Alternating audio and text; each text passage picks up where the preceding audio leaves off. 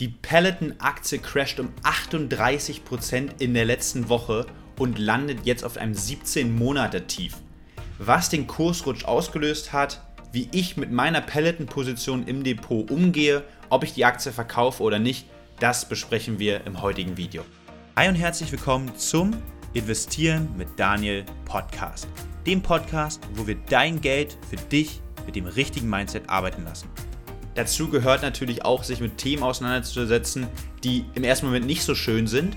Und zwar kommen wir zu Peloton und äh, dem, was sich gestern Abend vor allem äh, abgespielt hat bei der Herausgabe der Quartalzahlen. Vielleicht noch ein Wort zu Peloton und was macht Peloton überhaupt? Sie sind in erster Linie natürlich ein Fitnessgerätehersteller, der es gerade natürlich in der Corona-Zeit geschafft hat, neben dem Thema Fitnessgeräte auch, ich sag mal, ein Ökosystem aufzubauen mit einem Abo-Modell, was Kunden eben ermöglicht, per App dann auch von zu Hause an Live-Trainings und natürlich auch Aufzeichnungen von diesen teilzunehmen. Und so hat sich einfach auch in dieser Zeit eine digitale Community gebildet. Mit unfassbar hoher Zufriedenheit, geringen Kündigungsraten, einem tollen Management generell, was mich auch dazu bewogen hat, eben in Peloton einzusteigen.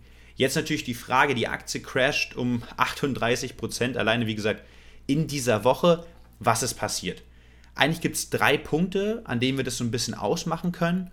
Und zwar Punkt Nummer eins ist das Thema Umsatzwachstum, ja, was aus den Quartalszahlen hinter den Erwartungen hing.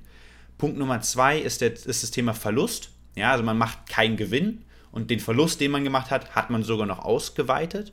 Und Punkt Nummer drei ist das Thema Prognose für das komplette Geschäftsjahr, die eben auch noch gesenkt worden ist. Ich würde sagen, wir springen mal in den Bildschirm.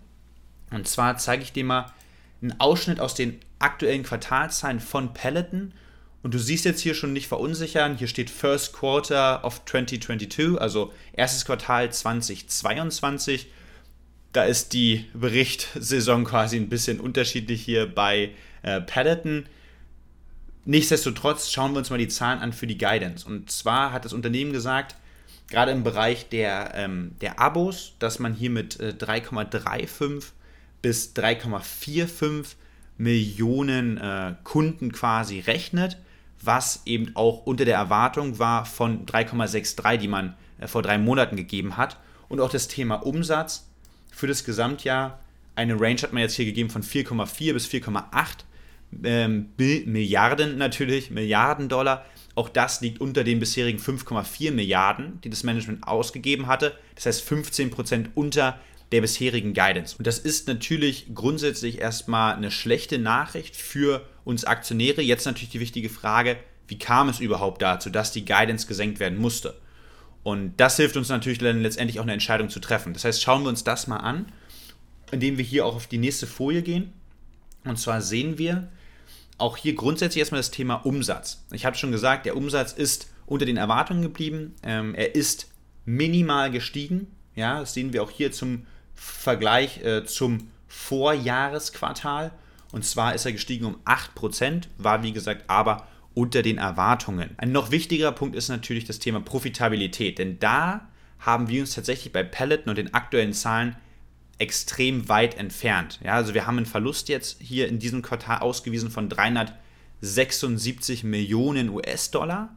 Und dafür hat man vor allem drei Punkte ausfindig gemacht, mit denen man das begründet. Punkt Nummer eins ist das Thema gestiegene Kosten, gerade in der Logistik. Und das ist natürlich ein Corona-bedingtes Thema, also alles, was gerade versendet, verschifft und so weiter werden muss, das sorgt natürlich dafür, dass die Marge des Unternehmens einfach sinkt und das ist aber für mich eher ein temporäres Thema. Nichtsdestotrotz, und das ist der zweite Punkt, der ebenfalls belastet äh, auf den Gewinn und äh, die Marge, ist das Thema, dass Peloton den Preis für sein erstes Bike um 20% gesenkt hat. Also es ist 400 Dollar jetzt günstiger als das gerade neu erschienene Bike, das Bike Plus. Und das hat einfach dafür gesorgt, dass die Verkäufe, die wir aktuell hatten mit dem Bike Plus und dem bisherigen Bike, die bei 50-50 waren, sich jetzt komplett zu dem alten und jetzt eben auch günstigeren Bike entwickelt haben, die jetzt drei Viertel des Umsatzes vom Bike eben ausmachen, was natürlich dafür sorgt, dass Peloton weniger Gewinn quasi an diesen ähm, Geräten macht. Und der dritte Punkt, und zwar, ich sag mal, der Ursprung des Übels ist das generelle Thema, dass die Nachfrage nach den Produkten von Peloton sinkt. Und das liegt einfach daran, dass die Corona-Situation mittlerweile natürlich etwas gelockerter ist. Menschen, genau wie ich auch zum Beispiel, kehren eben ins Fitnessstudio zurück, haben dort jetzt wieder ihren auch Social Circle und Peloton ist einfach keine Trendaktie mehr, wie sie vielleicht noch von vor einem Jahr der Fall war. Und das belastet natürlich aktuell enorm. Ich will aber auch ein, zwei Sachen sagen, die mir positiv an den aktuellen Quartalszahlen aufgefallen sind, um das komplette Bild zu geben. Und zwar das Thema abgeschlossene Abos. Weil die sind tatsächlich im Vergleich zum Vorjahr, und das siehst du auch hier, auf 2,49 Millionen Abos konnte sich Peloton hier verbessern. Das ist ein Anstieg von 87 Prozent. Und auch das Thema Digital-Abos, also digitale Abos, hat sich um 94 Prozent erhöht.